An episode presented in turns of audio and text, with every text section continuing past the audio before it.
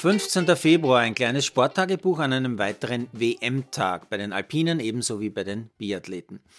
Bei der alpinen Ski-WM war der immer noch oder schon wieder umstrittene Parallel-Riesentorlauf auf dem Programm. Und ich sage mal so, ich finde den Event richtig cool zum Zuschauen. Ein echter TV-Event, wie ich finde. Sehr viele, sehr spannende Momente schon oben am Startgate, vor allem wenn im jeweiligen zweiten Lauf, wo mit dem jeweiligen Rückstand aus dem ersten Lauf äh, das Duell zweier Fahrer gestartet worden ist. Dann aufgrund der sehr knappen Entscheidungen an sich sehr spannende Rennen, inklusive Zielfilm, wo oft ein paar Zentimeter über Sieg und Niederlage entscheiden. Und, was auch noch dazu kommt, die meisten Teams haben hier nicht ihre allerbesten Läuferinnen am Start. Finde ich ganz komisch, aber es ist so. Daher sorgen viele neue Gesichter immer wieder für schöne Überraschungen. Und das ist genau das, was der Sport ja kann. Und selbst die Medaillengewinner kennen nur die, die sich permanent mit dem Skiweltcup beschäftigen. So heißt der neue Parallel-Riesentorlauf-Weltmeister Alexander Schmidt, 28-jähriger Oberstdorfer, hat bisher noch nie ein Weltcuprennen gewonnen. Ein einziges Mal war er im Riesentorlauf Dritter. Dafür hat er trotzdem schon eine olympische Silbermedaille, nämlich äh, war im deutschen Team in Peking mit dabei im Teambewerb. Schmidt gewinnt im Finale in zwei Läufen gegen den Österreicher Dominik Raschner, 28-jähriger Innsbrucker, der bei einem Weltcuprennen auch noch nie auf dem Stockerl war. Bronze gewinnt der Norweger Haugen, der im Duell um Platz 3 den Österreicher Pertl besiegt. Dahinter übrigens mit den Herren Windingstadt, Steen Olsen, Maes und Verdu weitere noch nicht so populäre Fahrer unter den Top 10.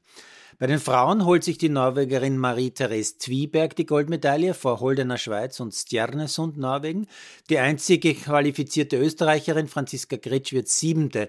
Kein Ruhmesblatt für die ÖSV-Damen, würde ich sagen. Dafür hat Veranstalter Frankreich eine junge Dame zu bieten, die es wie eine ganz große Weltcup-Rennläuferin versteht, das Publikum mitzunehmen. Marie Lemure verliert zwar das kleine Finale und verpasst damit die Medaillensensation, aber nach jedem Lauf heizt diese junge, sehr temperamentvolle Läuferin die Fans so richtig wieder auf, als wäre das Part of the Game. Richtig cool gemacht.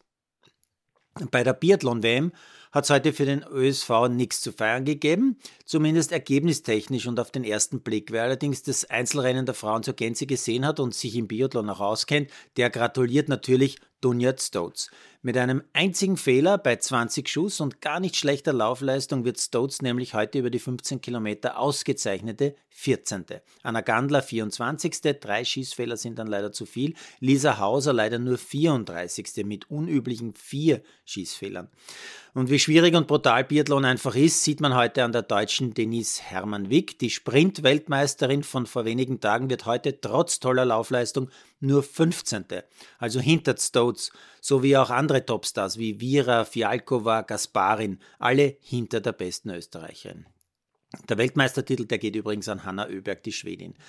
Was ist mir heute Mittwoch sonst noch aufgefallen? Natürlich die Berichte über den Sieg von Jakob Pöltl bei seinem neuen alten Team, den Toronto Raptors. Pöltl hat letzte Nacht beim 123 zu 113 Sieg gegen Orlando ganz starke 30 Punkte gemacht. Dazu auch noch neun Rebounds. Jakob war damit bester Werfer der Raptors noch vor Superstar Siakam mit 26 Punkten.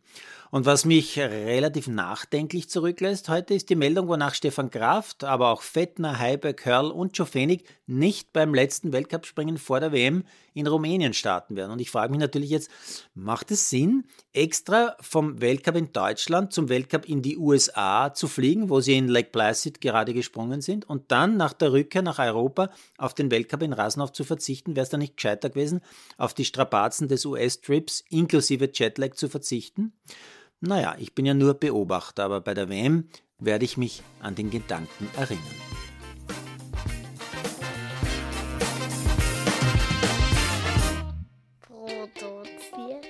Ballerino Creations.